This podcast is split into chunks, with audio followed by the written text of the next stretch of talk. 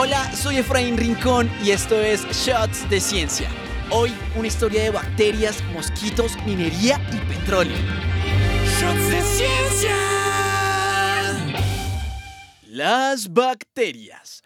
Organismos microscópicos, enanos, pequeñísimos que están por todas partes. Hace miles de millones de años aparecieron sobre la Tierra cuando nadie más podía vivir aquí casi que pueden estar donde sea, sobre nosotros, debajo de nosotros y hasta dentro de nosotros. Ajá, tan adentro como un dolor de barriga. Ay, es muy probable que mi mamá me diga... No, mi hijo, eso es que tiene mala la flora intestinal. No digas microflora, por favor. No, no, no. Las bacterias no son flores. Pues soy Marta Vives, soy profesora del Departamento de Ciencias Biológicas. Marta lleva más de 20 años trabajando en la Universidad de los Andes. Mi formación profesional es en microbiología y todos los días me enamoro más de la microbiología.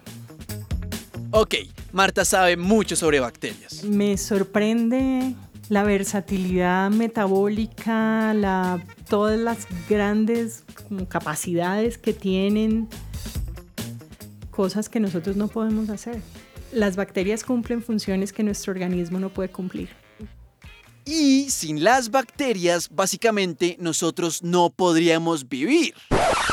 ¿Qué qué? Pues así, nosotros tenemos como dos veces más bacterias que células en nuestro cuerpo podrán ser muy pequeñas, pero lo que hacen es grandísimo. Son las bacterias las que educan al sistema inmune. Pongan atención. Las bacterias aprendieron a comunicarse con nuestro sistema inmune y le pueden hacer saber qué es bueno o qué es malo. Por eso es fundamental que los niños cuando están creciendo, que es el momento en que su sistema inmune está entendiendo... Que salgan al parque, que se mojen con la lluvia, que se revuelquen en el pasto. Estén en contacto con los microorganismos que están normalmente en el ambiente. Al final, son las bacterias que viven en la panza las que nos ayudan a convertir una lechuga en energía que podamos utilizar. Pero lo cierto es que dependemos tanto de las bacterias que hasta nos pueden matar. Eh, seguramente, si una bacteria tuviera Facebook, su estado de relación con el cuerpo humano sería algo como... Es complicado. Es una relación compleja porque se ha visto, por ejemplo, cuando una persona, digamos, le hacen una cirugía y se infecta con alguna bacteria. Pues esa bacteria ya era parte del mismo paciente. Eh, pero como dirían por ahí. Eso es que estaba en el lugar equivocado. Si está en la piel no hay ningún problema. La piel es una barrera y ahí está bien y nos protege. Pero si entra otro tejido en donde no debería estar, se convierte en una infección y te puede matar. Las bacterias no dicen, te voy a matar. Y tampoco, te voy a salvar. Y aunque la mayoría de bacterias sí son beneficiosas para nosotros, al final solo están siguiendo procesos naturales para reproducirse, vivir y alimentarse. Y de eso el ser humano ha sabido aprovecharse. Las bacterias se ven tan simples, tan ahí, tan pequeñas, simples, pequeñas, simples, pequeñas, pero no. De hecho, son muy sofisticadas, tanto que pueden hacer cosas sorprendentes. Como esta bacteria, la Licinibacillus sphericus. Licinibacillus sphericus. De cariño le vamos a decir Lisi. Buenas. Hola. ¿Tenía que responder? Ah, este es el Centro de Investigaciones en Microbiología de la Universidad de los Andes y ella es... Soy Carolina León. Microbióloga que trabaja en este laboratorio. Bueno, ¿la encontraste? Espera, espérame. ¿Y qué estás buscando? Eh, la bacteria maldita sea. Carolina trabaja con... María Camila Bustos Barbosa, soy ingeniera ambiental y microbióloga de los Andes. Ay, no, ¿cómo así? Y con otra química. Yo soy Carolina Páez. Carolina, Camila y Carolina Páez son tres microbiólogas que trabajan aquí estudiando a Entonces es una cosa como alargadita. Lo que buscamos en el microscopio es algo parecido a una raquetica.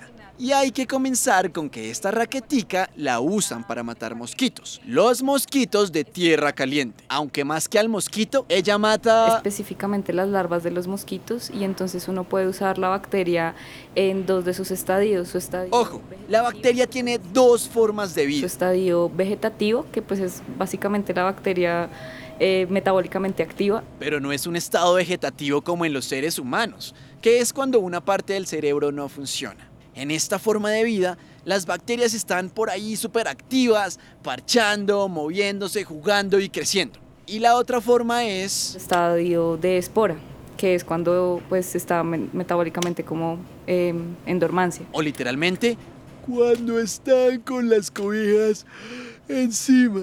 Ah. Mira, ahí eh, al lado de donde está el 6, o sea, tú ves y ahí hay un 6. Sí, más o menos está. Y en el 6 hay como unas, unas lineecitas Ah, con sí, bolitas. Esas son dos bacterias que se están volviendo espora. Y esa es la espora que libera toxinas para la larva. Lizzie llega al interior de la larva porque... Es que las larvas actúan como si fuera un sifón.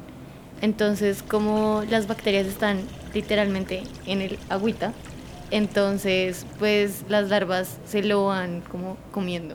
Entonces, Y una vez dentro de la larva, como si fuera un caballo de Troya, las bacterias liberan toxinas y atacan. La producción de estas enzimas hace que en el intestino de la larva se generen pequeños orificios que básicamente pues hace que la larva se muera. Esta bacteria con profesión de asesina letal ha sido muy utilizada como control biológico de los mosquitos. De los mismos que transportan los virus como el del chikungunya, la fiebre amarilla, el zika o el dengue. Pero ahí no queda la cosa.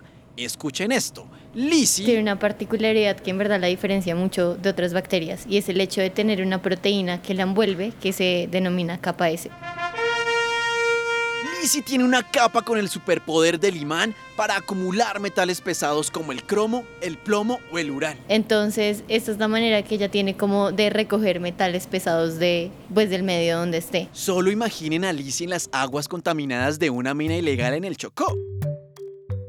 Además, hoy en Colombia utilizan cianuro y mercurio para purificar el oro que extraen de estas minas. Pues qué tal esto, científicos como Camila estudian si Lizzie es capaz de coger el oro. En verdad es como si fuera... Una bacteria fina, pues es como lo que hemos visto es que las nanopartículas pedacitos muy, muy pequeños. de oro se pegan a la superficie de la bacteria como si tuviera una capa, por eso bacterias finas. Y por si fuera poco, Sabemos que uno de los nutrientes importantes dar para la vida es el carbono, ¿cierto?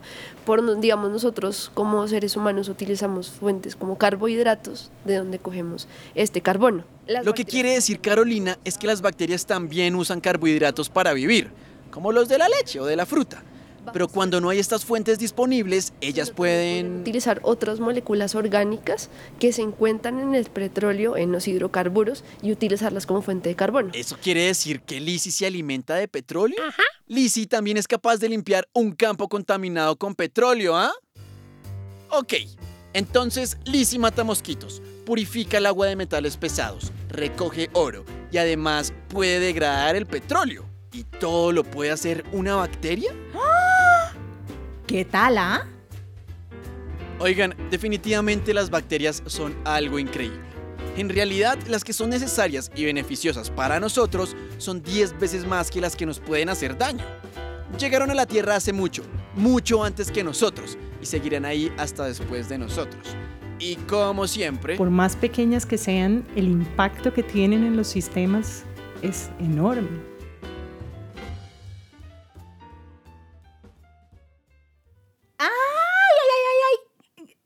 Olvide. No es flora intestinal, es microbiota.